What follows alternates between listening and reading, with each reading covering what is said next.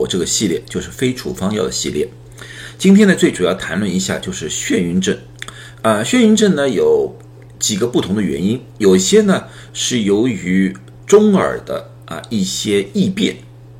而造成了一种眩晕，有些呢是由于脑部的啊一些问题而造成了眩晕。最常见的呢是我们由于运动，特别是车、船、机的运动而造成的一种眩晕。啊，我们又叫运动性的眩晕症。今天呢，我就大致的和大家介绍一下，我们到底有哪些药物可以帮助你们，让你们在旅途当中更加舒服一点。啊，当然，如果说你的眩晕是由于其他疾病引起的，举个例子说，像中耳发炎啊，这种呢，最好要让医生把。最基本引发眩晕的原因给治疗好了，要不然的话呢，你吃这些药是没有用的，啊，所以说，如果说你的眩晕持续超过二十四小时，或者又伴随了有非常严重的发烧之类的，那么千万要见医生，不要随便的用非处方药物。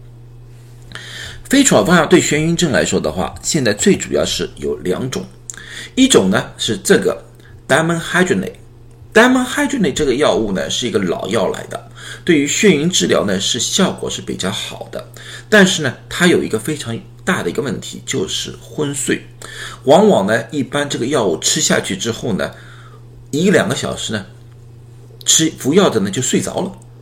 所以呢如果说啊你是去一些旅游的啊，比如说去坐游轮呐或者出去钓鱼的，如果吃了这个呢，整个旅程当中你就是在睡觉。啊，完全会错过了沿途的风景，啊，所以呢，一般的来说呢，我们在药房里面推荐的比较多的呢，就叫 Maclizine 这个药物，而 Maclizine 这个药物呢，相对来说是比较新，而且呢，它相对来说昏睡感比较少，并不是说没有，还是有昏睡感，啊，好，那么这两个 Bonnie 和 Dramamine Less Drowsy 这两个都是含有 Maclizine 成分。啊，但是这个 regular 的 Dramamine 呢，就 Dimenhydrinate 啊，大家你看到这两个包装是非常非常接近的，而且在药房里面这两个是放在一起的，所以说你们在买的时候想买 Maclizine 的时候，你们最起码要看一看这个角落里面这个有效成分，这里写的很清楚是 Maclizine，而这里写了 Dimenhydrinate 啊，所以这个不要搞错了啊，在美国的药房里面呢非处方药往往就会这个情。情况出现，因为像这个 Dramamine 这个名称呢，是一个厂家的名称来的，而并不是有效成分的名称来的，所以你们买的时候呢，千万要看一下那个有效成分啊。这类非处方药呢，都有一些共同的特点。第一呢，就是昏睡，当然了，我说了，Maclizine 的昏睡感要少一些。另外呢，还有一个散瞳的现象啊，所以呢，对青光眼患者呢，要慎用。第三个呢是嘴干，这个嘴干呢就像嘴巴里面非常粘稠的一种感干的感觉，所以你多喝水呢，往往呢也无法解决这个问题，啊，所以呢这方面呢大家需要有预先要有准备，啊，那么普通的时候非处方药视频我只讲非处方药，那但这次呢我讲一个处方药，为什么呢？像如果说你们出去啊坐游轮呐或者呃。去出去出海钓鱼啊，诸如此类。因为我喜欢钓鱼，我老是用出海钓鱼来说。啊，这种东西呢，并不是急症，你们可以提前准备。所以呢，你往往呢，可以在安排出去玩之前约一下医生，问一下医生，这个是不是适合你？叫 scopolam Patch，是一种贴片来的，它是一个非常小的一个贴片，大概这么小，就贴在耳朵后面。啊，在临行前的一个小时到两个小时把它贴上去，然后呢，它的优点呢就是贴一片就三天有效，你无需无需把它取下来，你可以正常的洗澡，你可以正常的玩，而且呢，它是贴在耳朵后面的，一点都不显眼，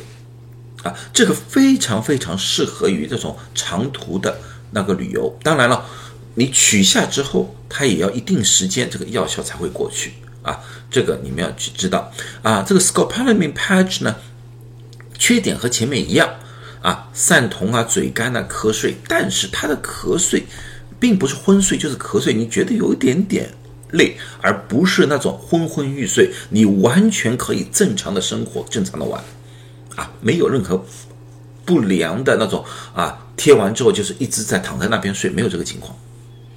啊，没有，但是呢，这个散瞳和嘴干的这个情况还是会出现，特别嘴干，我用过那个嘴干的严呃情况呢是比较严重的啊，所以呢这方面呢大家也需要引起注意啊，但是呢这个不得不说呢是一个非常好的呃对于旅游的一个选择，可以让医生去处方。